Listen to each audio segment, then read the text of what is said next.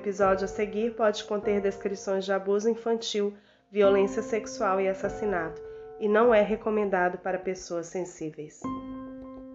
Quando alguém se torna um assassino, quando atitudes bizarras como stalkear garotas, invadir casas e cometer pequenos furtos evoluem para o assassinato de três pessoas. O episódio de hoje vai esmiuçar a vida de Daniel LePlante, um garoto que foi de vítima de abusos a assassino. Vamos conhecer os crimes bizarros cometidos por ele até chegar ao ápice de seu comportamento psicótico o assassinato de uma mulher grávida e de seus dois filhos pequenos.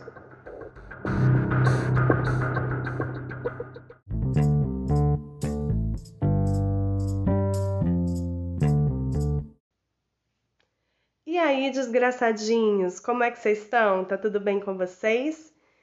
Nós estamos de volta com a segunda temporada aqui do Mistérios. Hoje é sexta-feira e a partir dessa temporada nós vamos ter episódios semanais todas as sextas-feiras. É, essa temporada eu quero trazer outros assuntos aqui para o Mistérios, porque o Mistérios Corp ele nunca foi, na verdade, um podcast só sobre true crime. True crime é sim um assunto que eu curto pra caralho e que eu quero continuar trazendo aqui pro podcast. Mas assim como na primeira temporada tiveram é, episódios sobre ufologia, e episódios sobre assuntos sobrenaturais e tal, eu quero ampliar um pouco mais essa gama de assuntos, teorias da conspiração, casos sobrenaturais. Eu quero trazer casos que aconteceram comigo, bizarros, com pessoas que eu conheço, trazer convidados para o podcast para a gente conseguir fazer episódios assim bem interativos. E também quero trazer casos que aconteceram com vocês, porque tá rolando uma interação muito legal no Instagram, principalmente, do Mistérios, em que vocês têm comentado muito as postagens e conversado comigo no direct e tal. E eu quero trazer isso um pouco aqui para o podcast. Então, se você, ouvinte do Mistérios Corp, passou por algum caso bizarro, sobrenatural, alguma coisa que te deu muito medo, manda para mim lá no meu arroba Corp, que é o Instagram do podcast. Manda no direct que eu vou ver e vou trazer aqui para o podcast. Então a gente vai fazer uma espécie de quadro assim em que a gente vai contar os casos sobrenaturais que aconteceram com os ouvintes do podcast, tá bom? Mas hoje, para inaugurar a segunda temporada, nós vamos ter um caso de true crime. E esse caso, que aconteceu lá na década de 80, ele é um caso assim que, cara, é muito bizarro. Porque os crimes em si, eles são muito tristes e muito chocantes. Mas tudo que aconteceu antes dos crimes é, compõe uma história digna de um roteiro de filme de terror. Então, vamos ao caso de hoje para vocês entenderem tudo o que aconteceu na vida desse cara chamado Daniel LePlante. Daniel LePlante nasceu em 16 de maio de 1970 no estado de Massachusetts, nos Estados Unidos. O Daniel, ele teve uma infância muito conturbada. Ele sofreu muitos abusos físicos, psicológicos e sexuais do seu próprio pai. Ele tinha uma vida familiar muito conturbada e na escola ele sofria muito bullying.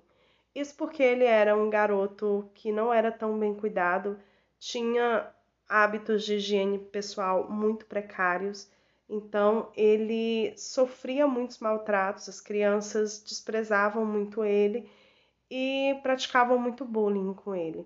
Isso fez com que o Daniel se reprimisse muito e começasse a ter comportamentos bem mais estranhos. Isso porque ele era um garoto que tinha um ambiente familiar muito hostil, em que ele não se sentia nada seguro e que na escola era completamente maltratado e desprezado pelos seus colegas.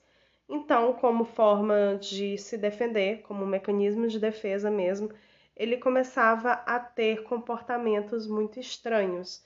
E isso só piorava toda a situação, é óbvio. Aos 10 anos de idade, o Daniel foi é, diagnosticado com dislexia. Ele tinha muitas dificuldades de aprendizado e isso não melhorava nada a situação dele na escola, porque além da aparência dele ser motivo de deboche e de maltrato pelos seus colegas, ele ainda tinha problemas de aprendizagem.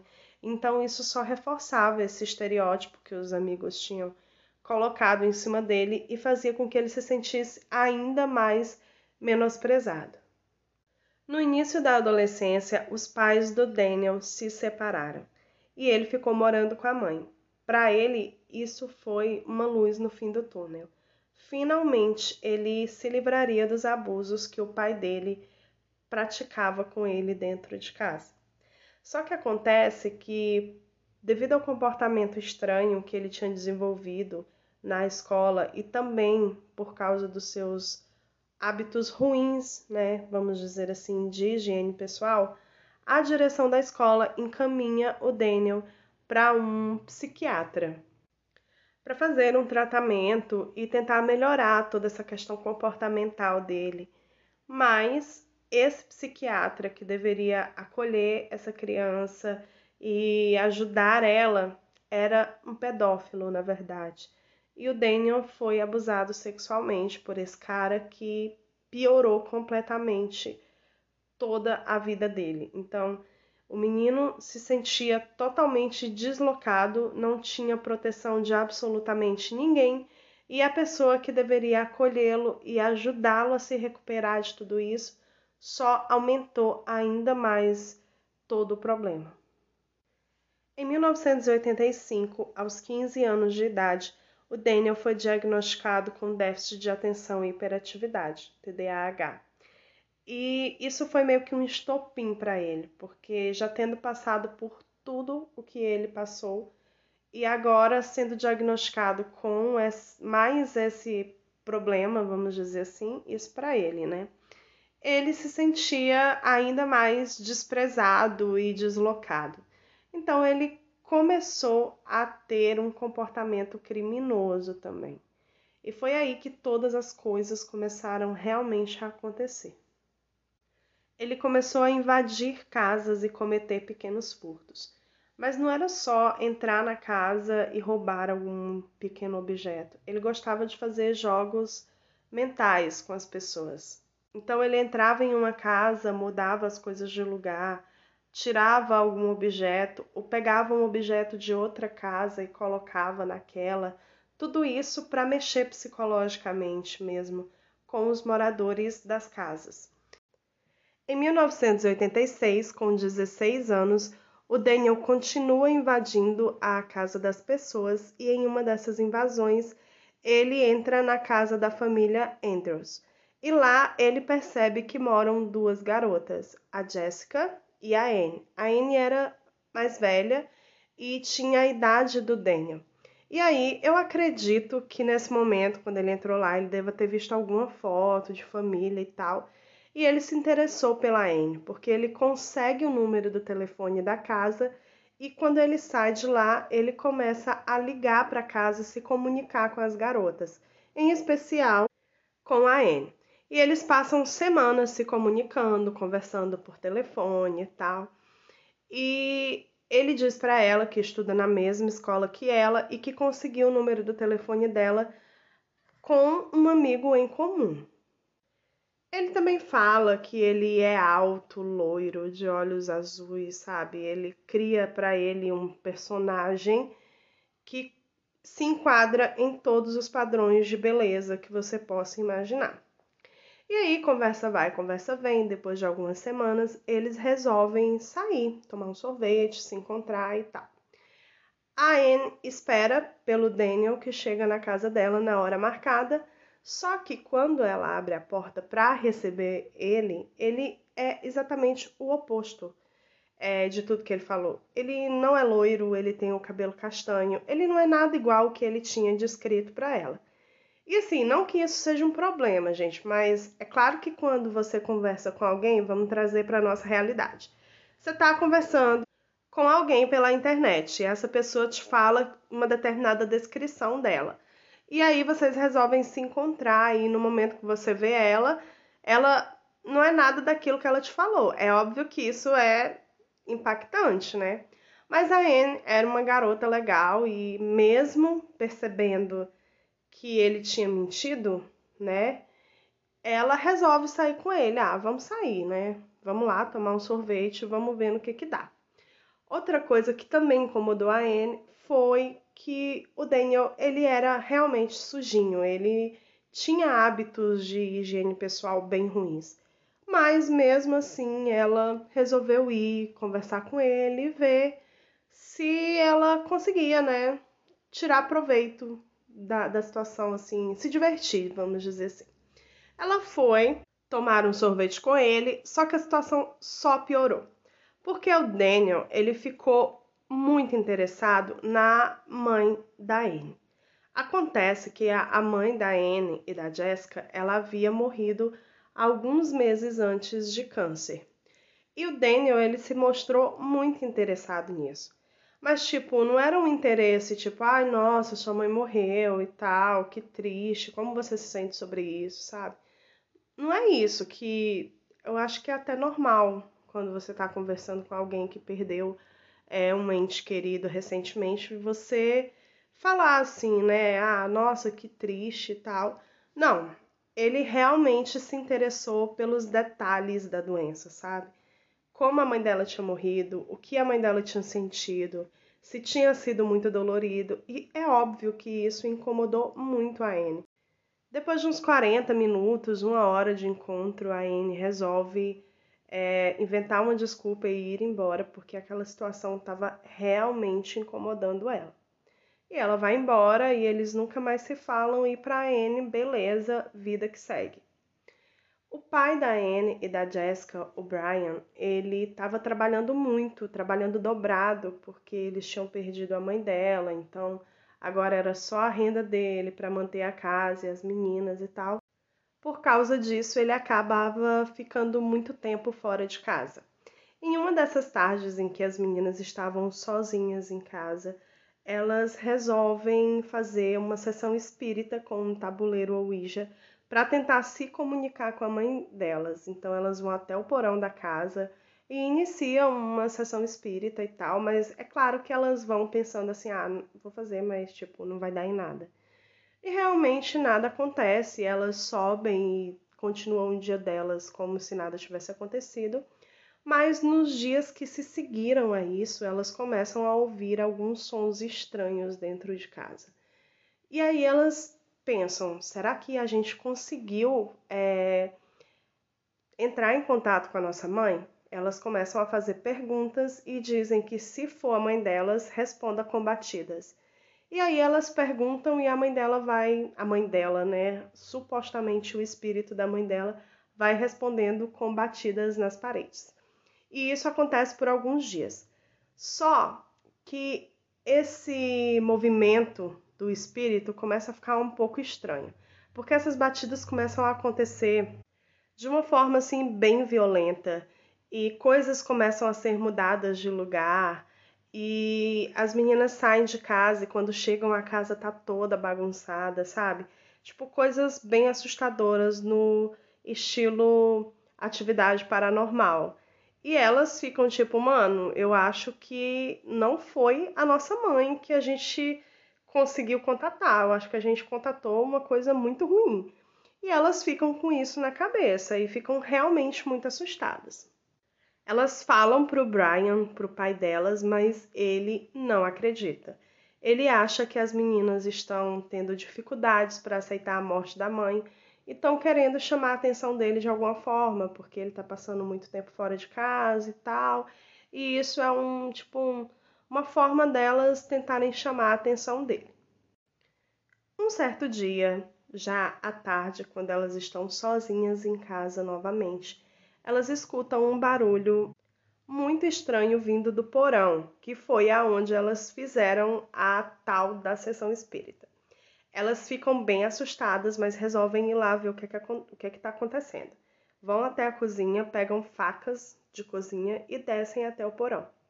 Quando elas chegam lá, não tem ninguém, mas está escrito na parede como uma espécie de tinta vermelha gosmenta que elas não sabem o que, que é. E estava escrito exatamente assim: Eu estou no quarto, venham me encontrar. As meninas tomam a mais sábia decisão de todas que nenhum personagem de filme de terror conseguiu tomar até hoje, que foi saíram correndo da casa e foram até a casa do vizinho esperar o pai delas chegar. Elas não ficaram lá e nem foram até o quarto para ver quem que estava lá. Elas fugiram mesmo. E elas ficam lá esperando o pai delas. Só que quando o pai delas chega e elas contam o que aconteceu, ele continua cético, ele não quer acreditar, ele acha que foram elas que fizeram aqueles escritos na parede e ele continua irredutível, é, dizendo que não tem nada, que elas estão inventando tudo e tal. Beleza. As coisas continuam acontecendo, coisas estranhas, mas nada tão sério quanto o escrito na parede. Isso por algumas semanas. Um certo dia, novamente à tarde, quando elas estavam sozinhas em casa, elas escutam um barulho muito estranho, mas dessa vez vindo do quarto da Anne elas vão até o quarto para ver o que que está acontecendo, se tem alguém lá, se aquele espírito, né, que até então elas realmente acreditam que era um espírito, estava lá fazendo alguma coisa. E quando elas chegam lá, está escrito na parede novamente, com a mesma substância vermelha gosmenta que elas não sabem o que, que é. Eu estou de volta. Encontrem-me se puderem. E elas, ó, correm, chispam de lá, vão embora, correm para a casa do vizinho de novo e ficam lá esperando o pai delas. Ele, elas ligam pro pai delas e ele fica bolado com a história toda, fica realmente pé da vida e volta para casa, tipo, full pistola, com raiva, porque para ele aquilo já tá passando dos limites e elas estão inventando coisas. Só que quando ele vai até a casa para conferir, uma coisa estranha logo de início chama a atenção dele, porque até então as meninas só tinham falado do escrito na parede. Só que quando ele chega na casa, ela tá totalmente revirada, tudo jogado, tudo bagunçado. E ele acha que elas teriam comentado se a casa estivesse assim. Beleza, ele tá full pistola e sobe até o quarto da Anne, que era onde tinha escrito é, a frase na parede. Quando ele chega lá, de um lado da, do quarto está escrito, né? Eu estou de volta, é, encontrem-me se puderem. E escrito também, case-se comigo, meio que como um pedido. Mas quando ele olha para o outro lado do quarto, é que o negócio fica ainda mais bizarro. Porque ele vê um garoto, mais ou menos da mesma idade da Anne, vestido com as roupas da sua falecida esposa, usando uma peruca loira que também pertencia à mulher dele, que ela usava depois que o cabelo dela começou a cair por causa do câncer, e usando a maquiagem dela. O Brian não entende absolutamente nada do que está acontecendo, mas ele acaba entrando ali numa luta com o garoto e o garoto consegue meio que jogar ele para o lado. E quando ele levanta, o garoto não está mais lá, ele simplesmente desapareceu, sumiu, evaporou. O Brian, é óbvio, liga para a polícia, conta toda a situação bizarra que ele e as filhas dele estavam vivendo e a polícia vai até a casa para averiguar e tal. Acontece que enquanto a polícia está lá averiguando, vasculhando, eles encontram atrás do armário embutido da Anne uma espécie de porta secreta. E essa porta dá para um túnel na casa. Essa casa é uma construção muito estranha e tem túneis, túneis, desculpem, que atravessam toda a casa. Dentro do túnel, quem eles encontram? O Daniel LePlante. Ele tá lá, todo encolhidinho, lá escondido, e eles encontram restos de comida, roupas, e eles percebem que o garoto estava morando ali já há algum tempo, dentro das paredes da casa dos Andrews. Cara, quem já assistiu o Boneco do Mal vai entender sobre o que eu tô falando. Velho, é muito bizarro isso, mano. Eles também perceberam que o túnel, né, como eu disse para vocês já, ele atravessa toda a casa que os Andrews moravam. E ele tinha feito vários buraquinhos é, em vários pontos do túnel que ele conseguia é, enxergar a Anne em todos os lugares que ela estivesse dentro da casa. Eles levam o Daniel sob custódia e ele acaba falando que ele está morando ali nas paredes da casa da família há mais de dois meses. Logo depois que aconteceu o encontro dele com a Anne, ele meio que se mudou para dentro das paredes da casa da menina. Ele tipo era um stalker no nível mais absurdo que vocês possam imaginar, sabe? O Daniel foi preso em dezembro de 1986 e ficou sob custódia em uma prisão juvenil até outubro de 1987, quando ele sai da prisão, porque ele era menor de idade e ele tinha feito cometido esse crime muito bizarro e todos os outros crimes de invasão domiciliar enquanto ele ainda era menor de idade, então eles acabaram não conseguindo deixar ele mais tempo preso. Em outubro de 1987, ele sai da prisão e volta a morar com a mãe dele. É, segundo as autoridades, né, ele estava apto a se reintegrar à sociedade, mas não era bem isso. E foi nessa época que os crimes do Daniel evoluíram assim de uma forma atmosférica e ele deixa de ser um garoto perturbado que stalkeia garotas e invade casas para se tornar um assassino. Alguns meses depois de sair da prisão, o Daniel volta a invadir casas. E em toda aquela região ali próxima à casa da mãe dele, acontecem denúncias de pessoas que têm as suas casas invadidas. Só que a polícia não tem muito o que investigar, porque o cara meio que o invasor, né, ele meio que não rouba coisas de muito valor, ele só tira coisas do lugar e leva objetos de pequeno valor e tal. Então a polícia meio que é, começa a investigar o caso, mas eles não têm nenhuma prova que liguem alguém ao caso, então eles vão fazendo ali uma investigação meio que superficial sobre esses casos. Perto da casa que o Daniel morava com a mãe dele, é, havia outra casa em que morava uma família. Essa casa, né, dos vizinhos do Daniel, ficava a cerca de um quilômetro de distância da casa dele e era separada por uma espécie de bosque, um pequeno bosque que ficava entre as duas casas. Nessa casa morava a família Gustafsson. Essa família era composta pelo pai, o Andrew, que era um advogado que trabalhava em um pequeno escritório ali perto, a mãe, a Priscila, que era professora de crianças e estava grávida do seu terceiro filho, e os dois filhos, a Abigail, mais velha, que tinha sete anos de idade, e o William, de cinco anos de idade. Em novembro de 1987, houve a primeira invasão na casa da família Gustafsson. Eles acionam a polícia, mas nada de valor significativo havia sido levado e a polícia inclui essa invasão nas investigações que eles já estavam fazendo ali é, na região.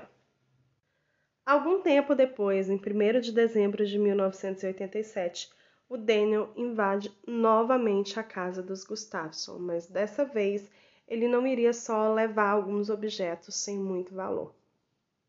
Naquela manhã, o Andrew, o pai da família, saiu para trabalhar normalmente e, por volta de uma hora da tarde, a Priscila busca o William na casa da babá.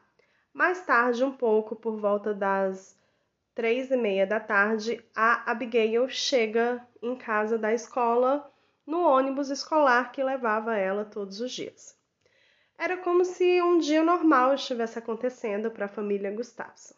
Só que um pouco mais tarde, naquele mesmo dia, o Andrew, que havia fechado uma, um negócio imobiliário super é significativo para o escritório dele, que estava muito feliz com aquilo, liga para casa dele para falar para a esposa, para Priscila, conseguir uma babá para as crianças para eles poderem sair para comemorar naquela noite. Só que ninguém atende. Ele liga mais algumas vezes, o telefone chama, chama, chama e ninguém atende. Como o escritório que ele trabalhava ficava pertinho da casa dele, ele resolve ir lá para dar uma olhada, ver se está tudo bem, já que a esposa dele estava grávida e não sei, poderia ter acontecido alguma coisa, ela ter sentido alguma coisa e está precisando dele. Ele pega o carro e vai até a casa dele. Por volta das 17h30, 5 e meia da tarde, o Andrew chega na casa dele e percebe que o carro da esposa está encostado na porta de casa como normalmente fica. Então ele acha que eles estão em casa. Ele entra na casa e percebe que tem um silêncio muito grande, que isso realmente não é normal em uma casa em que tem duas crianças. É aí que ele sobe as escadas. Ele vai até o quarto dele e encontra o corpo da esposa dele já morto, é, jogado na cama com um travesseiro cobrindo o rosto dela. Ela havia levado um tiro e também tinha sido abusada sexualmente o Andrew ele entra em choque e ele não sabe o que fazer e não quer procurar os filhos porque ele sente que também aconteceu uma coisa horrível com eles. Ele liga para a polícia, fala o que aconteceu e rapidamente os policiais chegam até a casa dele e iniciam a busca pelas duas crianças, a Abigail e o William. Alguns minutos depois que a polícia chega na casa, eles encontram os corpos das crianças no banheiro da casa, dentro da banheira, e eles percebem que as crianças haviam sido espancadas e posteriormente afogadas dentro da banheira. E é uma cena tipo muito chocante que uma mulher grávida e os seus dois filhos tenham sido mortos no mesmo dia em um massacre tão terrível a polícia percebe que tem alguma coisa um pouco ilegível escrita na parede com ketchup. E eu esqueci de falar para vocês, mas lembram dos escritos na parede da casa da Anne e da Jessica? Então, aquele líquido vermelho gosmento era ketchup. Depois a polícia conseguiu constatar que era ketchup. Aí, nesse momento, eles ligam com o Daniel, que mora ali perto e que tinha um histórico por invasão domiciliar e tal, e que poderia ser ele que estava invadindo as casas e que teria cometido esse crime. Só aí eles ligam com um cara que tem histórico de invasão domiciliar. Enfim, né? A polícia. Eles vão até a casa do Daniel, conversam com ele, mas ele nega absolutamente tudo. Ele diz que na hora ele estava na casa dele, vendo TV e que ele não fez nada, que eles não têm como provar, e realmente eles não têm como provar porque não tem nada que ligue o Daniel à cena do crime ainda. Lembra que eu falei para vocês sobre um bosque que tinha entre a casa dos Gustafsson e a casa do Daniel? A polícia inicia uma busca ali naquele bosque para ver se encontra alguma coisa que leve eles até o assassino. Foi aí que eles encontraram, bem próximo ali à casa do Daniel, já no terreno da casa dele, escondido uma sacola que tinha um par de luvas e alguns objetos que o Andrew é, reconheceu como sendo da casa dele, que haviam sido roubados da casa dele. Juntando isso ao histórico policial, a ficha policial do Daniel, foi o suficiente para que fosse expedido um mandado de prisão para ele. Algumas horas depois, naquele dia, que já era 2 de dezembro de 1987, por volta das três e meia da tarde, a polícia encontra o Daniel escondido em uma lata de lixo em um depósito de madeira a cerca de 10 milhas da casa dele. Após a prisão do Daniel, foram encontrados fios de cabelo pertencentes a Abigail nas roupas que ele estava usando e de posse dele foram encontradas duas armas que haviam sido roubadas em uma das invasões domiciliares que ele havia praticado. Essas armas foram apreendidas e posteriormente foi constatado que uma delas havia sido utilizada para matar a Priscila Gustafson. Em 3 de outubro de 1988, o julgamento de Daniel se inicia e ele se declara inocente. A promotoria apresentou cerca de 50 testemunhas sobre a índole de Daniel e as provas forenses da balística e do cabelo da Abigail nas roupas dele. Em compensação, a defesa não tinha absolutamente nada para é, embasar que o Daniel era inocente. Em 25 de outubro de 1988, sai a sentença que condenaria Daniel LePlante à prisão perpétua. Ele teria que cumprir três sentenças consecutivas de 15 anos totalizando aí 45 anos de prisão, para que ele pudesse ser elegível de condicional. Em 2017, o Daniel entra com uma ação pedindo a redução da sua pena, é, que ele cumprisse menos tempo para poder ser elegível de condicional, pois em 2014 uma lei havia sido aprovada que reduzia o período de 45 anos para 30 anos de prisão para que alguém que houvesse cometido um crime durante a juve juventude pudesse ser elegível de condicional. Acontece que essa lei não era retroativa e o Daniel não conseguiu esse benefício e continuou tendo que cumprir os 45 anos de prisão. Em 2019, ele entrou com outro recurso por afirmar que a sua pena era inconstitucional, mas também foi negado. Nesse período, entre 2017 e 2019, o Daniel passou por uma avaliação psiquiátrica e, mesmo ele se dizendo arrependido de tudo que ele havia feito, o psiquiatra forense constatou que ele tinha transtorno antissocial e que ele não tem qualquer remorso pelo crime. Daniel LePlante continua preso e ele só será elegível de condicional em 2030, quando ele estará com 62 anos de idade. Então é isso, gente. Esse foi o caso de hoje aqui do Mistérios. É um caso que eu acho muito, muito bizarro mesmo. Tipo, o cara viveu nas paredes de uma família por mais de dois meses, sabe? Ninguém percebeu. E ao sair de lá, ele cometeu crimes ainda piores do que esse, né? Então é um caso muito triste, mas também muito bizarro.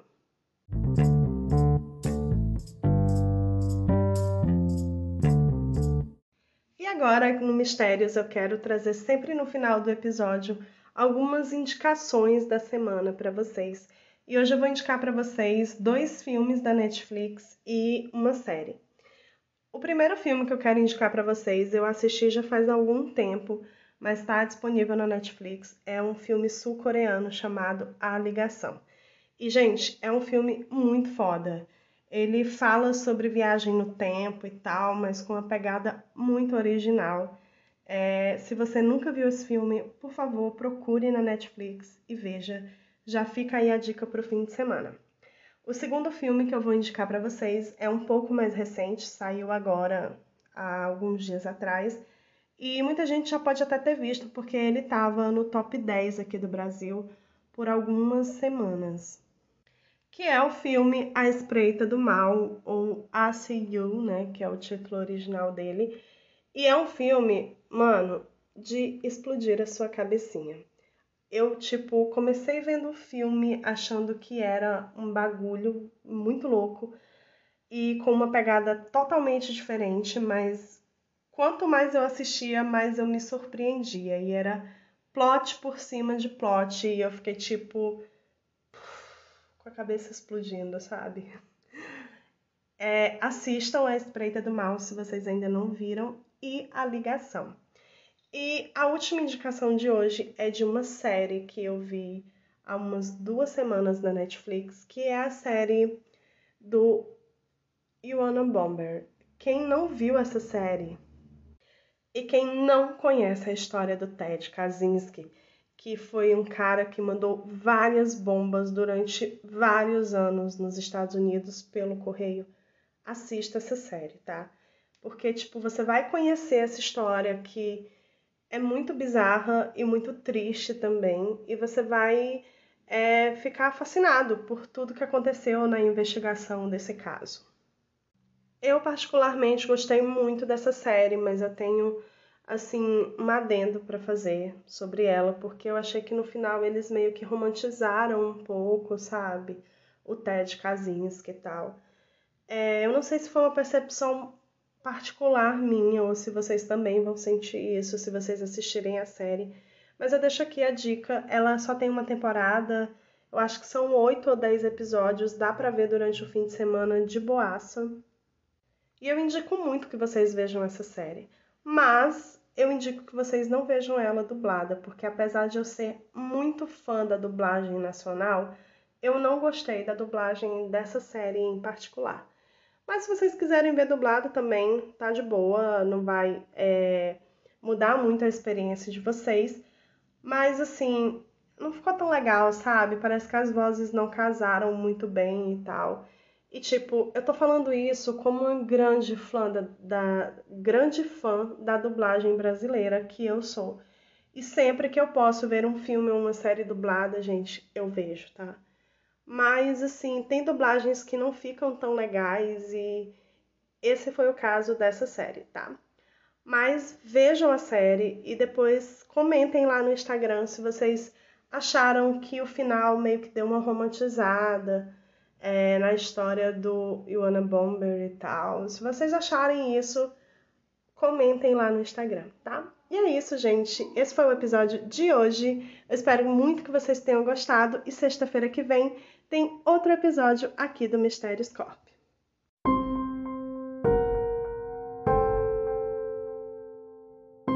O roteiro, produção e apresentação desse episódio foram feitos por mim, Nelly Araújo. Nos sigam também nas redes sociais, Instagram, arroba Mistérios Corp, Twitter, arroba Nelly Araújo 2.